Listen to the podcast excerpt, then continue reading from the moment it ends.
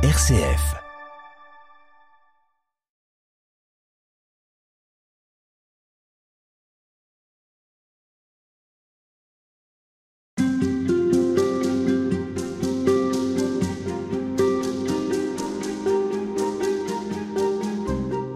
Valérie Régnier, bonjour. Bonjour. Vous allez nous accompagner tout au long de cette semaine dans ces rendez-vous. Nous allons euh, avec vous réfléchir au sens de Noël en s'appuyant sur une spiritualité, sur une manière de vivre sa foi propre à la communauté Sant'Egidio. Vous en êtes la représentante, la responsable en France. Resituez-nous en quelques mots l'intuition d'origine, disons, et puis ce qui caractérise la spiritualité de cette communauté Sant'Egidio. Alors nous allons commencer par le début, qui est 1968. Sant'Egidio est né en 1968 avec Andrea Riccardi à Rome, donc dans cet esprit, je dirais, de révolte 1968, à Rome, c'était même plus violent qu'en France. C'était les Brigades Rouges, c'était des groupes anarchistes qui voulaient la justice à tout prix et pour tout le monde, de quelque manière que ce soit. Donc aussi de manière violente s'il y avait besoin.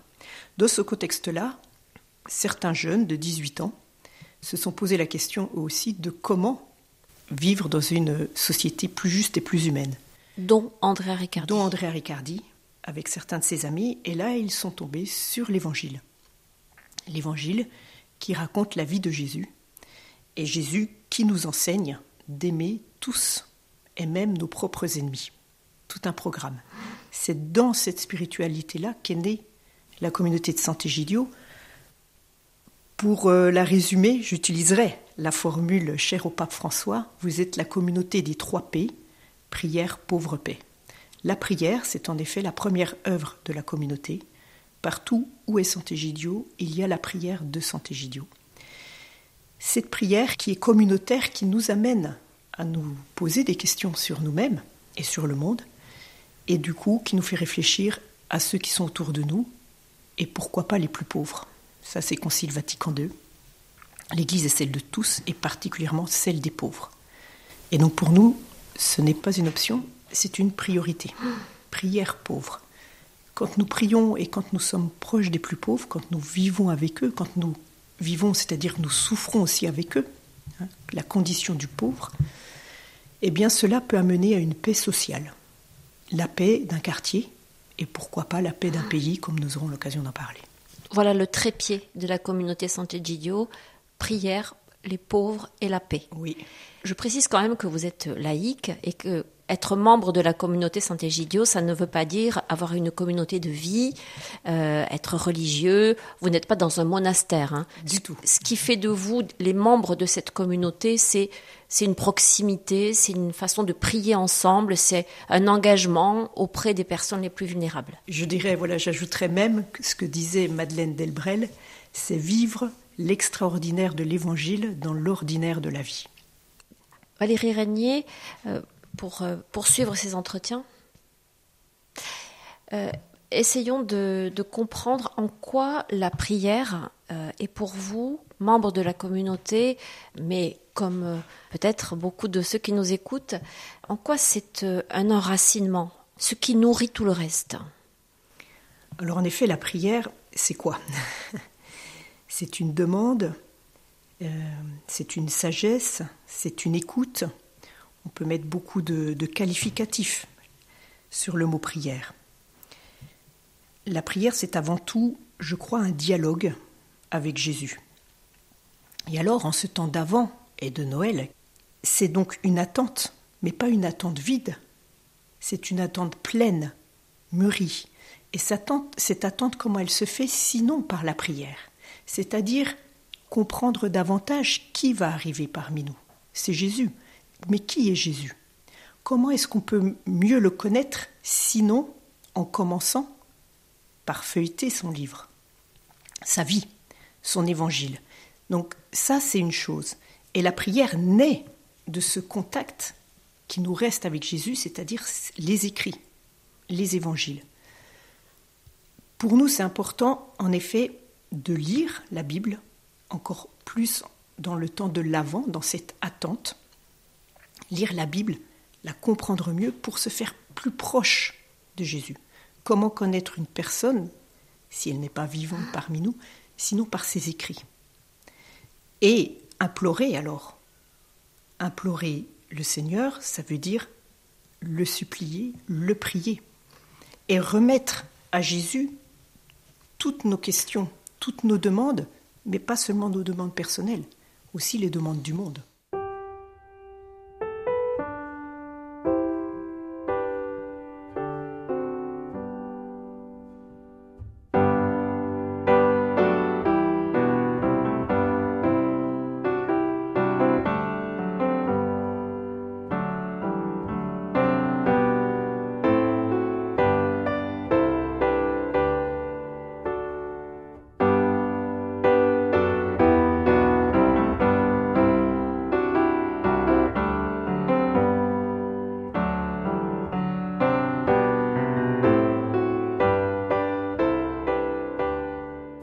C'est se nourrir de, ces écrits, euh, de ces livres que sont notamment les évangiles qui nous racontent l'histoire de Jésus. Mais on dit que c'est aussi que c'est une écoute, la prière. Écoutez ce que Dieu a à nous dire. Comment est-ce que ça résonne en vous, ça? Ben voilà, c'est ça. C'est-à-dire écouter ce que Dieu a à nous dire, ça veut dire reprendre la parole de Dieu dans nos mains. Et la parole de Dieu, pour moi, c'est un livre de sagesse c'est-à-dire il nous enseigne. Dans ce sens-là, il y a l'écoute. Quand nous lisons la Bible, il faut jamais oublier d'écouter les paroles de Jésus ou d'écouter aussi les paroles de l'Ancien Testament, des paroles pas évidentes. Donc on a besoin des pères de l'Église, on a besoin d'autres enseignements, mais déjà revenir à l'original. Avoir dans ses mains la Bible et écouter ce que Jésus a à nous dire par sa vie. Et comme dit le psaume 119, la parole de Dieu lampe sur nos pas. C'est-à-dire, je pense que la parole de Dieu est une orientation. La parole de Dieu nous aide à vivre. Et Dieu sait si aujourd'hui nous sommes dans un monde désorienté. Il est difficile, le monde d'aujourd'hui est complexe. Comment faire pour vivre bien aujourd'hui? Comment faire pour continuer à avoir le rêve de construire un monde plus juste et plus humain? Alors on pourrait dire c'est des paroles en l'air, mais non, justement, c'est très concret. C'est comme le repas de Noël. On invite à table nos personnes, nos amis, qui, si on ne les invitait pas, seraient seuls le jour de Noël. Donc c'est des paroles très concrètes, mais on a besoin de nourriture spirituelle pour cela. Et il me semble que dans l'Évangile, dans la parole de Dieu, il y a énormément d'enseignements. Ces enseignements, Valérie Régnier, pour les recevoir, est-ce qu'il faut faire de la place euh, le fil rouge de ces entretiens, finalement, c'est l'hospitalité. Comme vous accueillez, euh, on, aura l'occasion d'en reparler probablement, euh, des réfugiés qui fuient la guerre, qui fuient les conflits, comme vous accueillez des personnes qui sont à la rue, qui sont délaissées, comme vous accueillez des personnes très seules, très isolées. Est-ce que la, la, parole de Dieu s'accueille comme on accueille quelqu'un qui a besoin de nous aussi? Comme on accueille un nouveau-né. C'est-à-dire, il faut faire de la place, en effet. On sait dans l'histoire de Jésus qu'il n'a pas été accueilli. Il est né dans une mangeoire. On peut imaginer qu'il n'a pas eu un très bel accueil dans la société. Mais il y a une personne qui l'a accueilli. Et sans elle, Jésus ne serait pas là aujourd'hui. C'est Marie. Donc on peut parler d'hospitalité, et si on a alors un exemple, une référence à avoir, c'est bien Marie. Marie, à l'époque, c'était une jeune adolescente qui ne correspondait pas du tout à une future maman, elle a osé dire oui, au risque de sa vie. Elle pouvait être bannie déjà par Joseph, mais aussi par toute la société. Elle ne rentrait absolument pas dans les clous. Elle a dit oui à Jésus, on peut imaginer ce que ça veut dire pour elle. C'est un renoncement total à une autre vie. Donc il y a eu un choix radical de sa part d'accueillir Jésus. Aujourd'hui, accueillir Jésus, c'est faire de la place dans sa vie, donc pour Jésus, mais aussi pour le pauvre que l'on rencontre. Nous vivons dans un pays riche, beaucoup ont une vie quand même plutôt, on va dire, confortable. Confortable, voilà. On a notre zone de confort. Donc, on pourrait continuer à vivre comme cela, de manière assez conformiste, dans une société de consommation, on est bien. Or, on est appelé à autre chose On est appelé à regarder autour de nous et à voir ce qu'il se passe autour de nous. Il n'y a pas que des zones de confort autour de nous. Que fait-on? Oui, notre conscience, notre cœur doit avoir cette question-là toujours au fond de nous-mêmes. Qu'est-ce que cela veut dire ce qu'il se passe autour de moi? Et la prière nous aide à rester éveillés à cette euh, attention aux autres aussi. Pour moi, la prière, c'est un éveil et un réveil. C'est-à-dire, ça nous aide toujours à nous réveiller. Parce que quand on lit la Bible, la prière c'est ça, c'est la lecture, c'est l'écoute de la Bible. Et quand on lit la Bible, si on la lit vraiment avec notre cœur, eh bien on est souvent réveillé, parce que souvent on est endormi aussi dans notre zone de confort. Et donc ça nous réveille, mais pas d'une manière culpabilisante. Mais vraiment pour dire, c'est ça que moi j'ai découvert à Santé-Gidio, c'est-à-dire non seulement on se réveille, mais en plus des choses sont possibles, les choses peuvent changer, et pas d'une manière euh, folle, folle dans le sens de l'amour, mais pas d'une manière difficile à supporter. C'est possible parce qu'on est ensemble, on est en communauté, on n'est pas tout seul.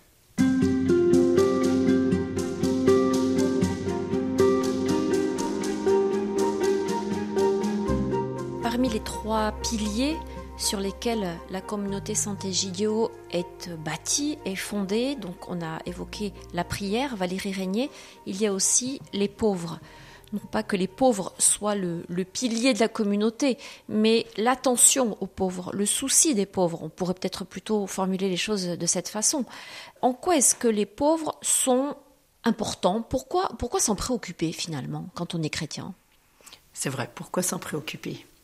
Peut-être qu'on a tous au fond de nous, j'espère, un, brin de conscience qui se demande ce qu'il se passe autour de nous.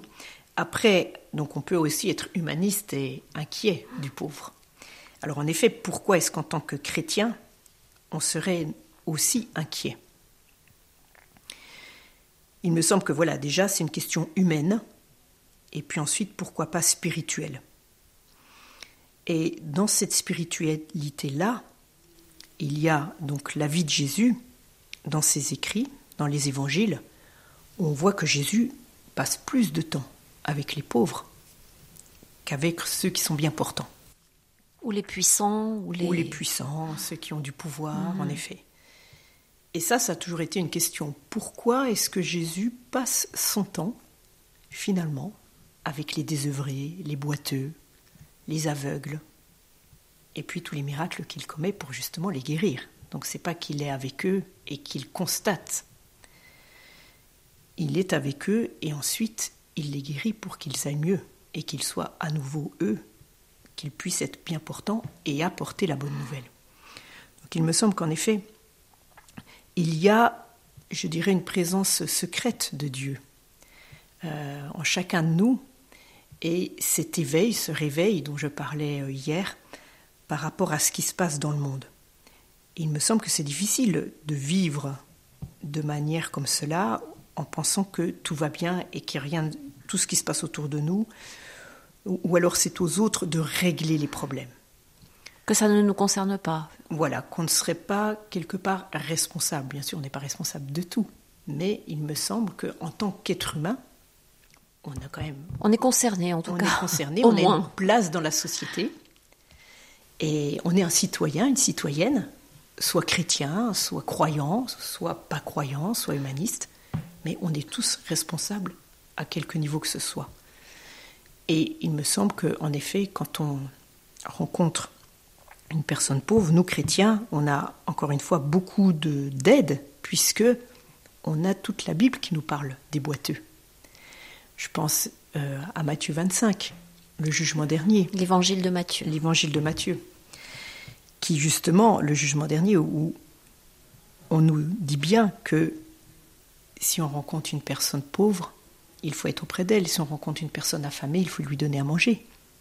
Si on rencontre une personne nue, il faut la vêtir.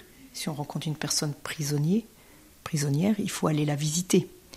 Donc, il me semble qu'il y a là aussi un enseignement dans, cette, euh, dans la Bible, dans les écrits de Jésus, qui nous rend plus proches, en tout cas qui nous oriente et qui nous dit aussi comment faire pour être plus proche du pauvre, pas comme un assistana, parce que derrière, il y a l'espérance que cette personne-là, une fois qu'elle a retrouvé, qu'elle est reconnue en tant qu'être humain, parce qu'être pauvre, parfois, c'est perdre sa dignité.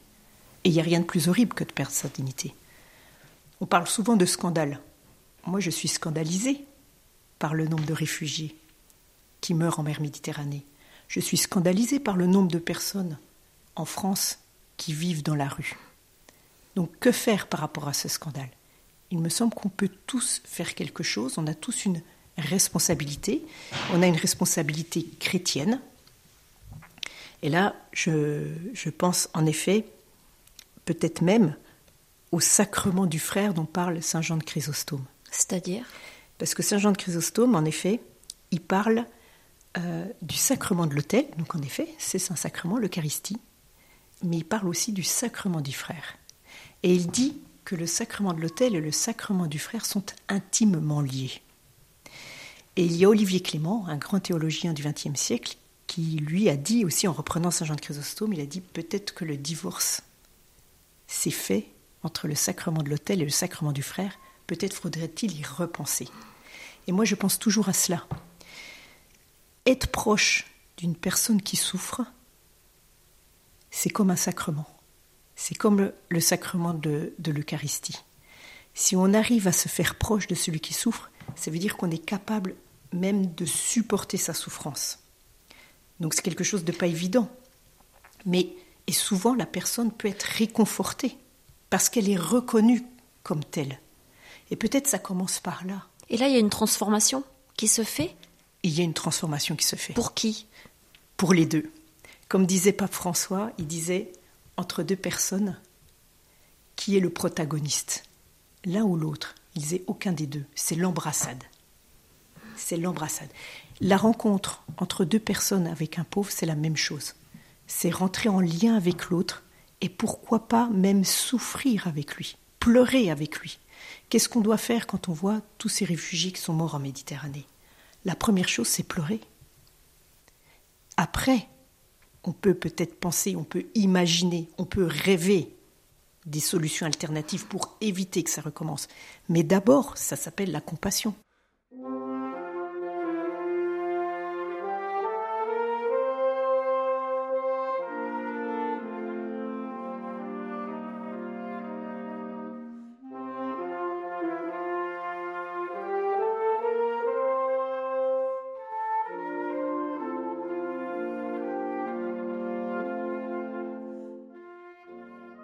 Tout ce que vous venez de nous dire là, Valérie Régnier, est-ce que ça prend une dimension particulière à Noël? Oui, parce que Noël, c'est Jésus qui naît au milieu de nous, comme un pauvre, un nouveau-né. Vulnérable Vulnérable, pas orphelin. Il n'est pas orphelin, il a un père et une mère, mais il est vulnérable. Et avec son père et sa mère, ils vont tout faire, en tout cas son père et sa mère vont tout faire pour le sauver mais c'est c'est un nouveau-né. Donc il est complètement vulnérable, il est complètement pauvre. Et si on ne se préoccupe pas de lui, il meurt.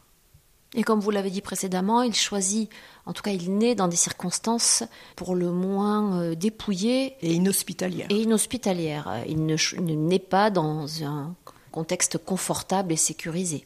Du tout.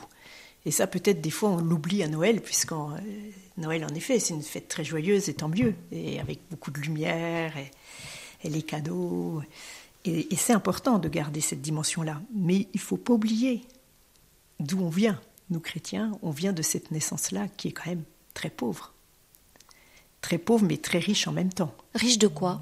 Ben, Riche de l'amour d'une mère qui a dit oui, d'un père qui n'a pas renié son épouse, qui n'était même pas son épouse, et donc surtout d'une incarnation d'un petit enfant qui va incarner le, Dieu tout-puissant. Dans ce sens-là, il y a des choses, des forces insoupçonnables, secrètes, souterraines, qui nous aident aussi dans la prière. Parce que dans ce nouveau-né, il y a tout ça. Il y a aussi le cosmos, il y a l'histoire.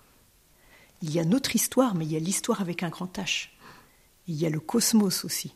Donc, on est à la fois dans quelque chose de très très concret, nouveau-né, et en même temps dans quelque chose de très global, très mondialisé, je dirais même très cosmologique.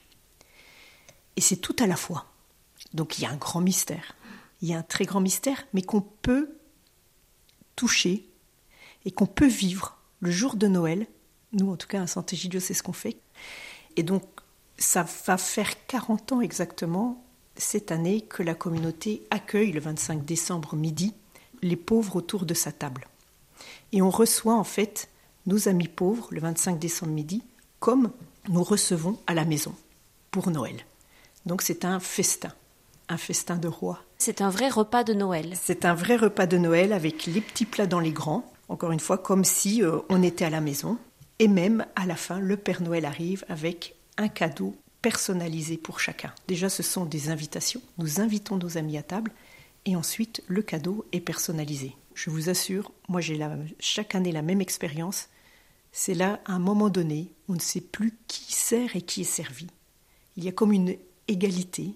On ne sait plus qui est qui, comme si les visages quelque part se transformaient. Je vous assure que c'est un petit goût de paradis. Moi, à chaque fois, je me dis, ça doit être ça le paradis. Parce que les frontières tombent Les frontières tombent et il y a une, une joie calme, sereine. On est à table ensemble, c'est la convivialité, c'est autour d'un repas. Et il y a quelque chose qui s'opère de l'ordre du mystérieux, où vraiment on ressent, je crois, on a les mêmes sentiments. Et je pense que nos amis, en effet, les plus pauvres, s'ils ressentent ce que nous on ressent, bah, c'est merveilleux parce que c'est une reconnaissance de la dignité humaine. Valérie Régnier, avoir mis comme ça les pauvres au cœur de votre spiritualité, est-ce que c'est une, une apologie de la, de la faiblesse, de la pauvreté, de la misère? Non, non, non, parce que. Alors, il y a le mot pauvre et il y a la pauvreté. La pauvreté existe. Dans les béatitudes, on ne dit pas bienheureuse la pauvreté. On dit bienheureux les pauvres. Donc ça, c'est important. La pauvreté, personne ne la veut, je crois. Il faut même lutter contre, et c'est ce que vous faites. Exactement. Dans la mesure de vos possibilités à Sant'Egidio. Et on redonne la dignité aux pauvres. Ce qu'on redonne avant tout, c'est la dignité. Et la dignité, pour quelqu'un dans la rue, ça peut être un toit. Pour quelqu'un qui n'a pas de travail, c'est un travail. Vous voyez, pour un réfugié, c'est des papiers. Donc, c'est à combattre. C'est un combat. La pauvreté est un combat. Mais qu'on doit vivre ensemble. Et c'est un combat, je dirais, fraternel, de tous. C'est pas qu'il y en a qui sont plus doués que d'autres. C'est vraiment un, combat aussi intérieur de se mettre en route à un moment donné et un choix.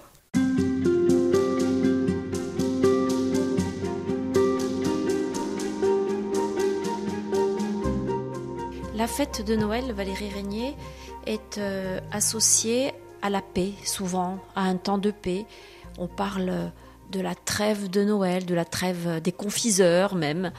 Pour vous, à Sant'Egidio, qui êtes très investi dans les processus de paix, dans tout ce qui peut favoriser la paix dans le monde ou euh, dans, les communautés, euh, vous êtes, euh, j'imagine, particulièrement sensible à cette dimension de la fête de Noël? Oui, la, paix, en effet, c'est très important et on dit bien que Jésus, c'est le prince de la paix au moment de Noël. Donc, qu'est-ce que ça veut dire être prince de la paix? C'est majestueux. Euh, et donc on est en effet très, très attentif à cela. Et aujourd'hui, on ne peut être quand même que triste de voir que ce Noël, moi je me pose tous les jours la question, qu'est-ce que ça veut dire pour nos amis ukrainiens, Noël cette année? C'est une vraie question.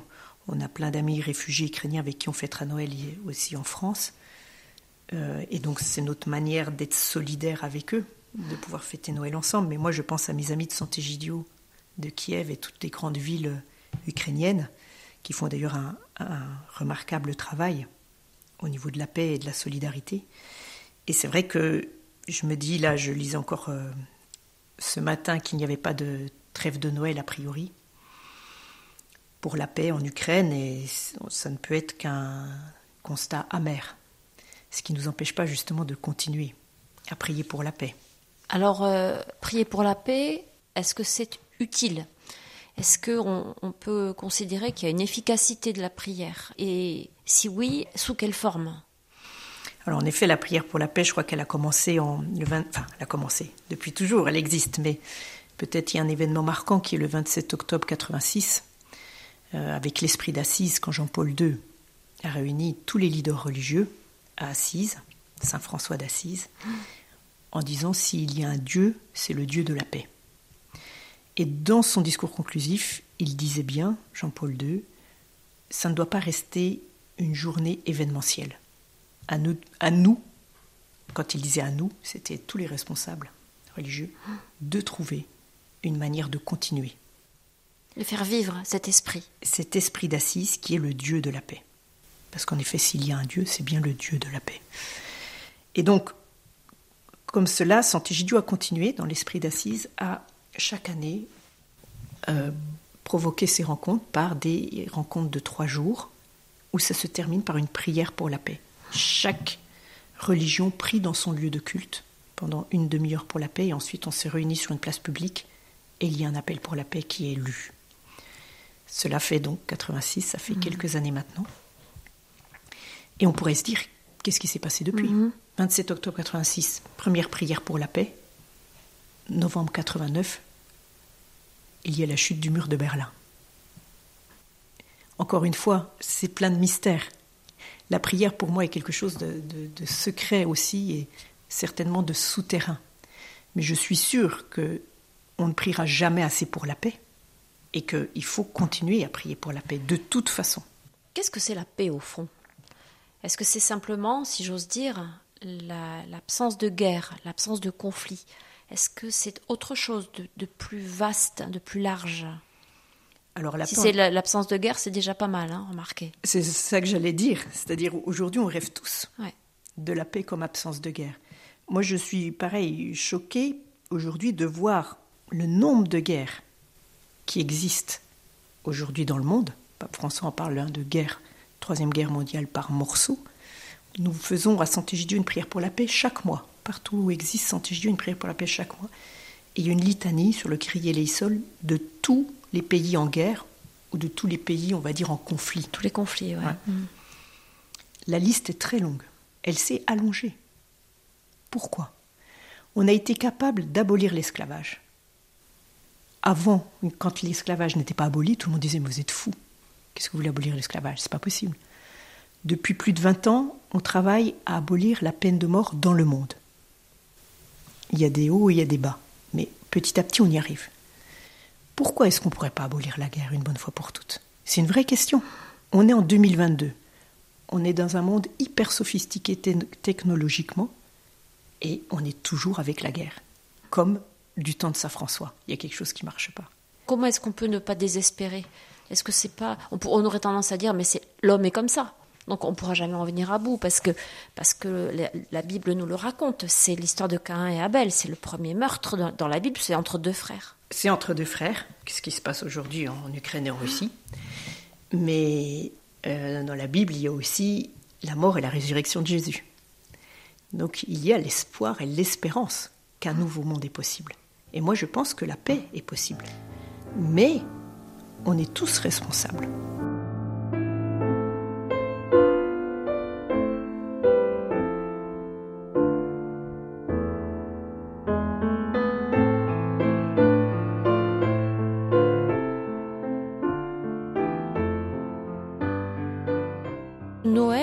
C'est un moment où on est appelé aussi à, reprendre conscience de ça, de cette nécessité de s'engager en faveur de la paix, chacun là où il est peut-être.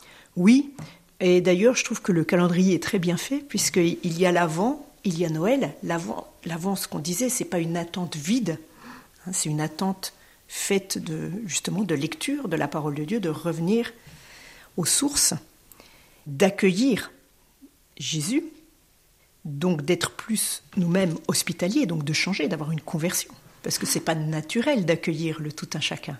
On est d'accord, c'est un travail d'accueillir l'autre. Et donc dans ce sens-là, il y a Noël qui arrive, nouveau-né, et puis il y a Jean 23 à l'époque, il y a plus de 50 ans. Le pape Jean 23. Pardon, le pape Jean 23, qui, il y a plus de 50 ans, euh, écrivait une encyclique, Paix sur toutes les terres, pour le 1er janvier. Et justement, il disait, place aux hommes et aux femmes de bonne volonté.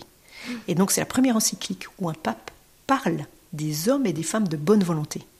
Pape François continue avec la fraternité humaine, avec d'autres encycliques où justement il, met même en route euh, d'autres grandes personnalités euh, religieuses.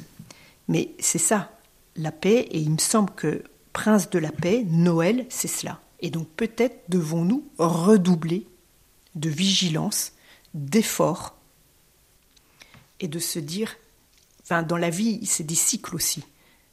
Et il y a le cycle de l'Avent. Le cycle de l'Avent, c'est accueillir le Prince de la paix. Donc c'est peut-être l'occasion de nous poser chacun d'entre nous des questions sur la paix et de se dire c'est possible. C'est possible. Donc nous, bah voilà, en tant que Français, en tant que citoyenne française, qu'est-ce que je peux faire? Peut-être accueillir. Peut-être accueillir. C'est peut-être une manière de travailler pour la paix. Est-ce que la paix, elle n'est pas d'abord à accueillir en nous aussi En même temps. C'est-à-dire qu'il ne faut pas attendre soi-même de se sentir en paix ou d'avoir trouvé une forme de paix pour se dire ben maintenant moi je peux travailler en faveur de la paix Alors je ne sais pas si un jour on est vraiment en paix parce que il y a aussi être inquiet peut être une bonne chose. Si on le fait de manière avec Jésus, si on le fait avec ses amis, si voilà. C'est-à-dire être inquiet peut être une bonne chose. Ben, être inquiet pour les autres, s'inquiéter, s'inquiéter. Souvent c'est plutôt, ça veut dire si on s'inquiète pour l'autre, ça veut dire que l'autre a une place dans ma vie on lui a laissé de la place. On s'inquiète pour l'autre, donc ça veut dire qu'on... Il compte pour moi, elle compte pour moi. Voilà. Et ça va au-delà de la famille. C'est la famille élargie, c'est le monde entier. Alors, dans la prière, on peut accueillir le monde entier. Et puis après, dans notre vie à nous, quotidienne, ben, on va faire des choix, mais on peut accueillir. Et je pense qu'en effet, on, peut tous, euh, on, peut tous être inquiets pour quelqu'un. C'est possible, mais encore une fois, en étant ensemble, et en trouvant des solutions alternatives ensemble. Pour moi seul, c'est compliqué. Moi, je, préfère réfléchir avec, euh, d'autres personnes. Et vous pensez que, au fond, la pire des solutions, c'est l'indifférence? Ah, L'indifférence, c'est un grand mal. C'est un très grand mal. Quand on parlait de la paix, c'est l'absence de guerre. Mhm. Euh, le contraire de la paix, c'est aussi l'indifférence. Ça, c'est sûr. Parce que être indifférent en tant qu'être humain, c'est peut-être euh, la pire chose qui puisse nous arriver en fait. C'est le contraire de la compassion, c'est le contraire C'est le contraire d'être proche de l'autre, de l'inquiétude.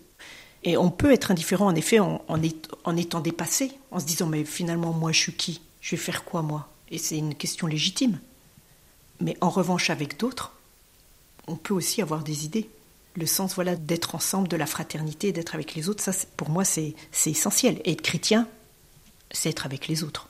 Je ne vois pas comment on peut être un chrétien seul, isolé. toute la vie de Jésus euh, nous parle d'être ensemble. Mais travailler en faveur de la paix, c'est forcément faire être militant, être engagé dans une ONG ou dans une, association. Alors ça dépend ce qu'on entend voilà, par être militant. Moi je pense que c'est un combat. Et quand on parle de combat, ben, forcément il y a, une, petite once de, militantisme, mais ça dépend comment on le fait je pense qu'il y a, y a quelque chose de radical dans le cœur qui se passe. La conversion, c'est radical. Jésus a une vie radicale. Marie a, dit un oui radical. Elle a été radicale quand elle a dit oui. Elle pouvait, euh, c'était pas un, oui tiède, c'était oui ou non. Donc c'était radical. Donc il y a une radicalité plus qu'un militantisme. Mais fort, encore une fois, du fait d'être ensemble avec d'autres de ne pas se lancer dans des combats euh, fous, seuls, où c'est un peu. Donc, je, je n'aime pas, voilà, et je n'aime pas non plus, si j'ose dire, les, les combats perdus d'avance. Donc, c'est l'espérance. Donc, c'est aussi, il faut être ensemble pour euh, mener un combat où on espère que des belles choses vont arriver. Ça, c'est sûr.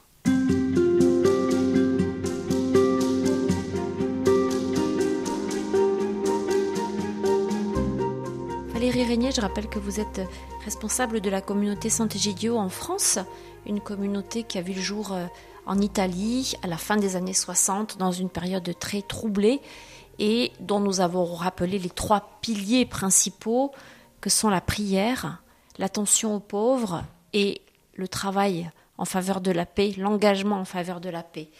Vous avez également prononcé à plusieurs reprises un mot clé pour comprendre l'esprit de Sant'Egidio, c'est la fraternité.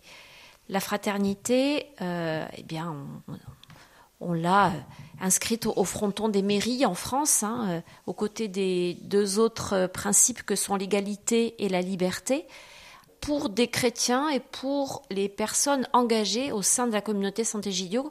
Comment ce terme résonne? La fraternité, en effet, alors en tant que bonne chrétienne républicaine, mon cœur balance. Et euh, au niveau de la République, bien sûr, mais aussi au, niveau de, l'Évangile, où la fraternité est un mot très important. Donc pas écrit dans la Bible forcément, mais la fraternité, c'est le fait d'être frère. On parle aujourd'hui de sororité aussi, mais on se comprend à travers le, la parole fraternité. Le mot frère, par contre, apparaît à de très nombreuses reprises. Jésus interpelle beaucoup ceux qui l'entourent en les appelant frères. Exactement. Donc, dans ce sens-là, le mot fraternité a toute sa place mm. dans l'Évangile, même s'il arrivait plus tard. Et, donc, oui, c'est un terme, c'est un mot très très important puisque c'est le fait d'être frère et sœur, de vivre frère et sœur. C'est un peu la vocation du chrétien quand même.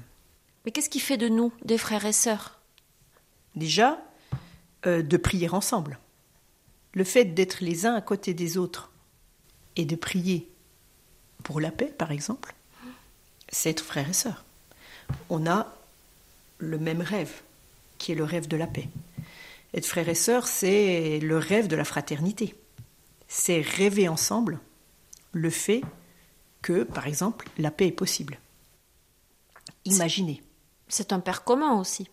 Oui, tout à fait. Nous avons le même Père Exactement. Oui, alors spirituellement, c'est aussi, en effet, se réunir au nom d'une même, euh, au nom d'un même Père, complètement. Donc c'est ça, c'est c'est une vocation. Enfin, c'est euh, vraiment inhérent à la chrétienne, aux chrétiens que je suis. La fraternité, dans ce sens-là, être frère et sœur. Après, je pense qu'en effet, le, rêve de fraternité, euh, moi, je suis très sensible à, l'encyclique Fratelli Tutti, tous frères, de Pape François, qu'il a sorti il y a deux ans, je crois maintenant, où justement, il rappelle, moi, ce que j'ai beaucoup aimé dans, dans cette encyclique, c'est que justement, il commence en disant il faut réveiller les rêves. Réveiller les rêves.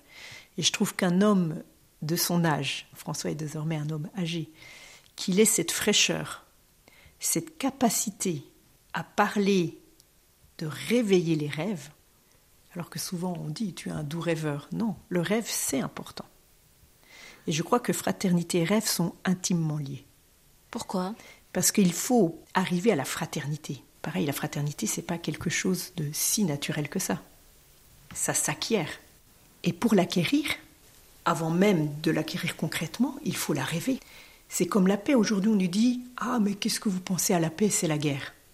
Mais justement, penser la paix en temps de guerre, c'est ça le plus difficile. Dans un temps de guerre, c'est facile de penser la guerre. La guerre, c'est le mal. Et le mal engendre le mal. Les vrais visionnaires, c'est ceux qui pensent à la paix en temps de guerre et qui disent c'est possible. Qui y croient encore. Qui imaginent, qui se projettent et qui ont la vision que la paix peut arriver. Et ça, c'est hyper compliqué. Mais c'est comme ça qu'on arrive à la paix. C'est la même chose pour la fraternité. Projeter quelque chose qui devrait arriver, qui doit arriver. Être frère et sœur, c'est ça. Fratelli tutti, c'est tous frères. Tous. Sans condition. Qui que l'on soit sur les 8 milliards aujourd'hui dans le monde, on est tous frères. Ça veut dire quoi être tous C'est impossible. Tout le monde va vous dire, mais non, tu rêves? Ben non. Non, parce que il faut comment faire pour devenir tous frères vous vous souvenez, Papa François, le 27 mars 2020, euh, je pense, quand il était place Saint-Pierre et qu'il a fait cette prière pour les malades du Covid, il était tout seul. Et il disait On ne se sauve pas seul.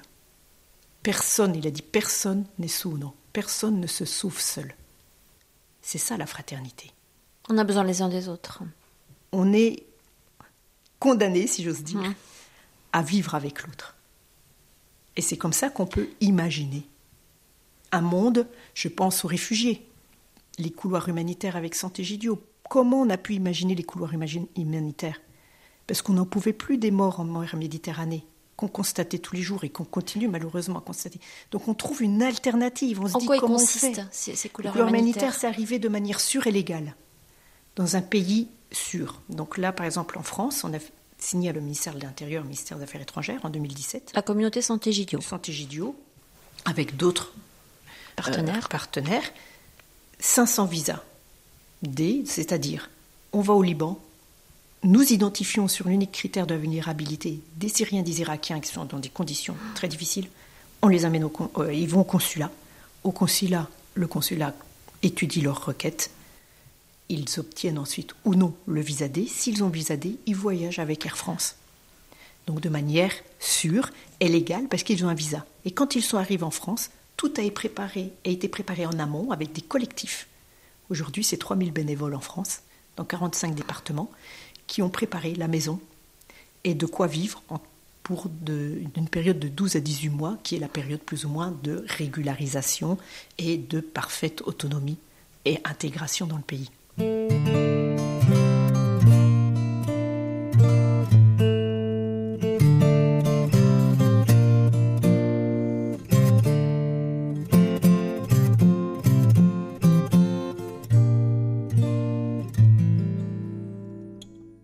La communauté Santé Gidio s'est engagée dans ce processus et dans la mise en place de ces couloirs humanitaires au nom de la fraternité? Oui. Complètement, au nom de la paix et de la fraternité. C'est-à-dire, on a essayé en Syrie, quand, euh, la guerre a éclaté en Syrie, on a essayé, on a fait une plateforme pour la paix à Rome. La guerre a éclaté en février, en juillet, on était autour de la table à Rome. En septembre, la plupart des rebelles étaient armés. C'est plus difficile de parler avec des gens armés que non armés. Donc, on a failli de ce côté-là, on n'a pas réussi. On convoit les réfugiés quitter leur pays, de fait, et se noyer dans la mer Méditerranée. Et là, on dit non, il faut trouver une solution. Vous voyez, donc, donc on a imaginé. Et ce qui est très beau, c'est qu'on l'a imaginé, qu'on l'a proposé à des gouvernements, et ils ont dit oui. Et ça marche.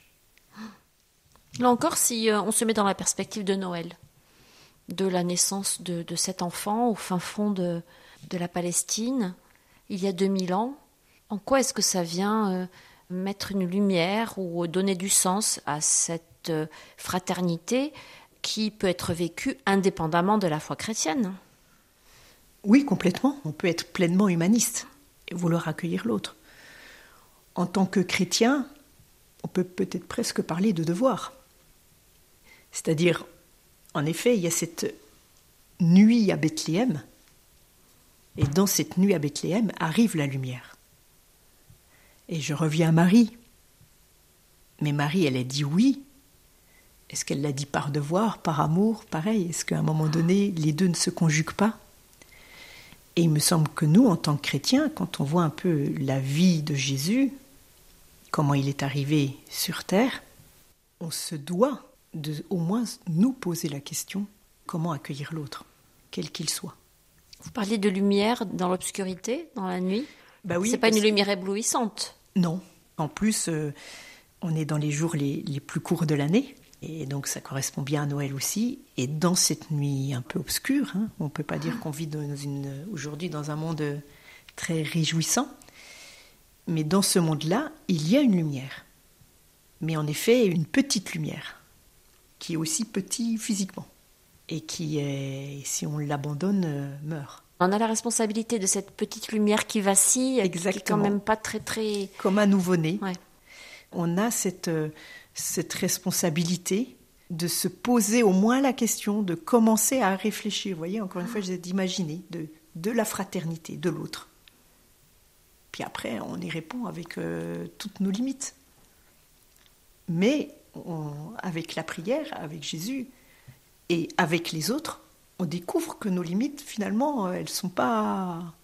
On peut les dépasser On peut les dépasser et que tout ne dépend pas de nous. Quand on parlait de la, paix l'autre, l'autre jour aussi, on dit l'absence de paix, c'est la guerre. C'est peut-être aussi l'égocentrisme. C'est-à-dire parfois, on pense que tout tient de nous ou qu'on est responsable de tout. Et que comme si on était la centrale électrique mhm. et que si elle s'éteint, euh, tout s'éteint. Enfin, tout est fini. Non. Tout est lié, c'est-à-dire on, a nos limites, on se rend compte qu'avec les autres, on peut dépasser nos limites, qu'avec Jésus, on les dépasse encore plus ensemble. Enfin, vous voyez, c'est un ensemble de choses. Et se laisser porter, avoir confiance, ne pas tout maîtriser. Et à un moment donné, faire confiance. C'est lui faire confiance, c'est lui demander des choses. Il va travailler pour que ça arrive. Mais on va le travailler ensemble. Mais il faut l'accueillir pour ça. Pour ça, il faut déjà commencer, avant tout en effet, par dire oui, comme a dit Marie oui. Donc c'est de l'espace et du temps dans notre vie pour Jésus.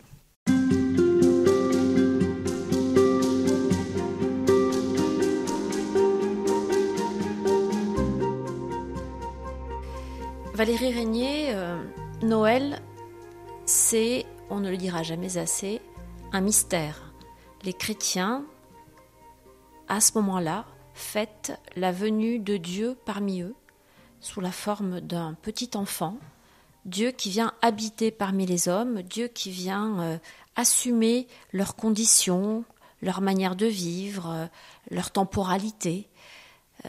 on a du mal à imaginer, alors là pour le coup, cette réalité qui nous dépasse complètement, puisque Dieu c'est par définition l'infini, et notre vie humaine, eh bien, euh, c'est la finitude.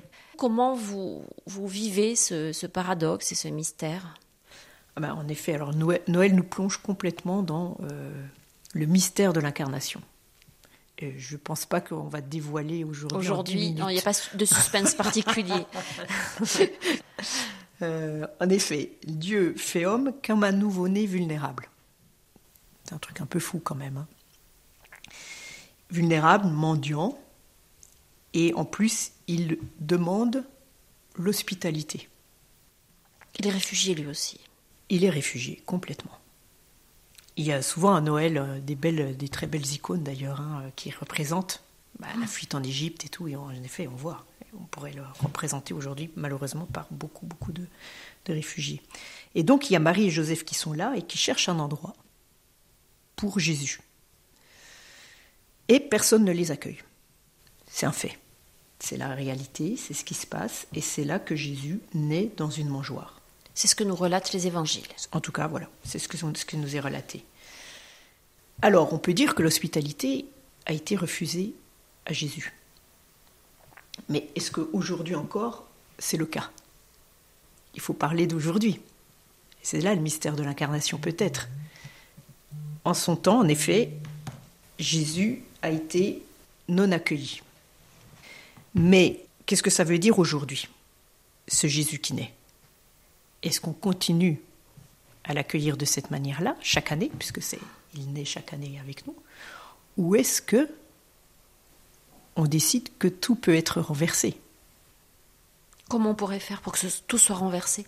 Alors, pour que tout soit renversé, ça voudrait dire que l'inhospitalité n'est pas une règle immuable. Ça veut dire que dans l'histoire, que l'histoire peut changer.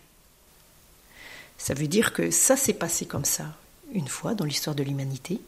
Est-ce que ça doit se repasser comme ça? Ou est-ce que nous, encore une fois, en tant qu'êtres humains, on n'a pas la, possibilité, de changer la fin de l'histoire. De changer la fin de l'histoire. La fin du film. C'est ça. Et comment s'y prendre? Comment s'y prendre? En commençant par soi-même, par exemple. Et en prenant la décision d'accueillir Jésus cette année, pas comme il a été accueilli à l'époque. Et donc c'est ce que font les chrétiens. On a, avec une belle célébration, euh, en fêtant Noël, avec les cadeaux. C'est une manière de dire le prince de la paix arrive et on l'accueille. Et on, et on célèbre. Et on célèbre. On fait une, fête. Exactement. Parce que c'est la joie Noël. Exactement. Et donc on va le célébrer le 25 décembre, le 24 au soir. Jésus va naître et il va être accueilli. Il va être accueilli. Et concrètement, ça peut être aussi, par exemple, le repas de Noël de Sant'Egidio, où justement on se dit, ben, non seulement on va le célébrer autour de l'autel, le sacrement de l'autel, mais on va le célébrer aussi avec tous nos amis qui n'ont pas été accueillis tous nos amis dont beaucoup ne veulent pas. Et donc non seulement on répond à cette inhospitalité, et on ne la rend pas immuable. Et en plus, on répond de manière concrète puisque c'est physiquement des personnes, hommes et femmes et enfants, qui vont être accueillis. Incarnés.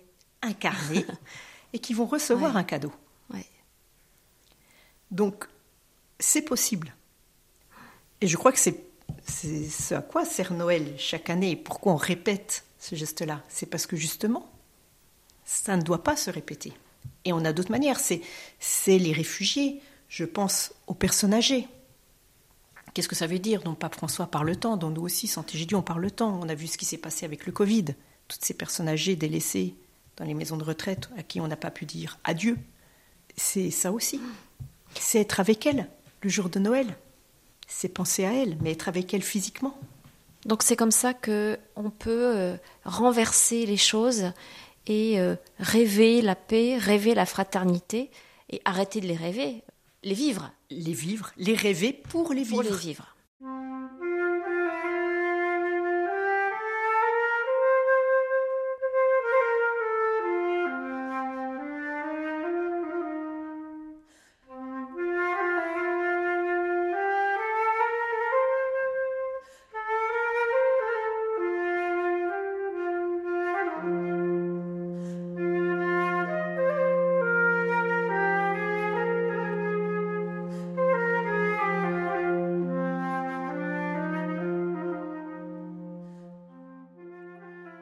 L'incarnation, c'est aussi ce qui donne euh, sa dignité à l'humanité, d'après vous? Euh, Oui, complètement. Oui, l'incarnation, c'est la condition de l'homme et de la femme. Et le fait que Dieu se fasse homme, ça nous donne une dimension, une dignité euh, particulière, supplémentaire? En tout cas, le fait que Dieu se fasse homme, oui, il se fait égal. Il rentre dans notre condition à nous.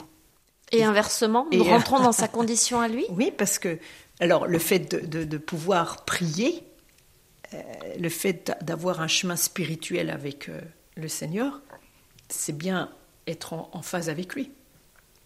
Donc en effet, il y a la, finitude de l'homme, et puis en même temps, il y a Dieu. L'infini de Dieu. Et donc ça, c'est ça aussi, c'est lié, c'est plein de mystères, encore une fois. Pour revenir sur l'hospitalité, qui justement peut être activée, Saint Jean de Chrysostome disait Ayez une maison où le Christ trouve hospitalité. Et vous direz alors Voici la chambre du Christ, voici la chambre réservée à son hospitalité. Pour simple qu'elle soit, il ne la dédaignera pas.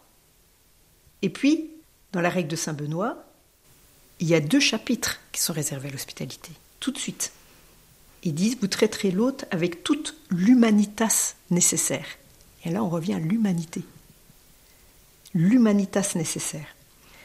En fait, il y a toujours deux mots qui reviennent dans l'hospitalité, c'est le Christ et l'humanité. Vous voyez, il y a peut-être quelque chose à chercher de ce côté-là. Accueillir le Christ en pleine humanité ou avec toute son humanité, avec nous aussi, comme nous sommes nous, pleins de finitude, plein d'espoir.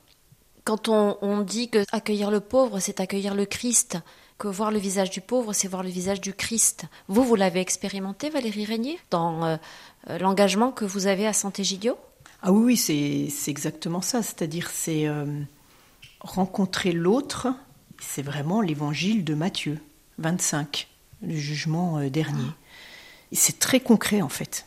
Quand on lit l'évangile, quand on lit la passion, quand on voit ce qu'a souffert Jésus, là aussi, il y a quelque chose d'assez fou. Mais de la même manière, quand vous faites les maraudes le soir et que vous rencontrez des personnes qui souffrent énormément, c'est difficile de ne pas avoir un lien.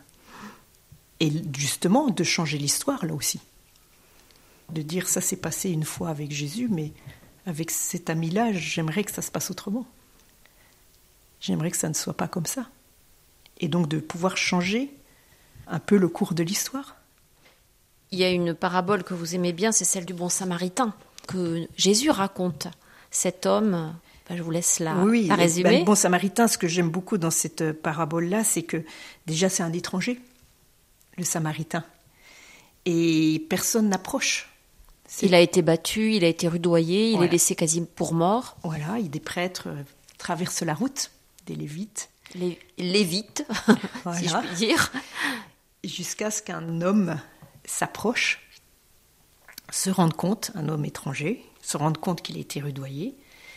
Il se rend compte, ce qui est très beau dans cette parabole, c'est qu'il est seul, qu'il a un agenda, comme chacun d'entre nous.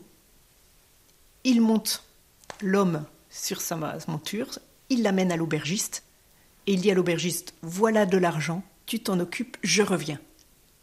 Parce qu'en effet, cet homme-là avait un agenda.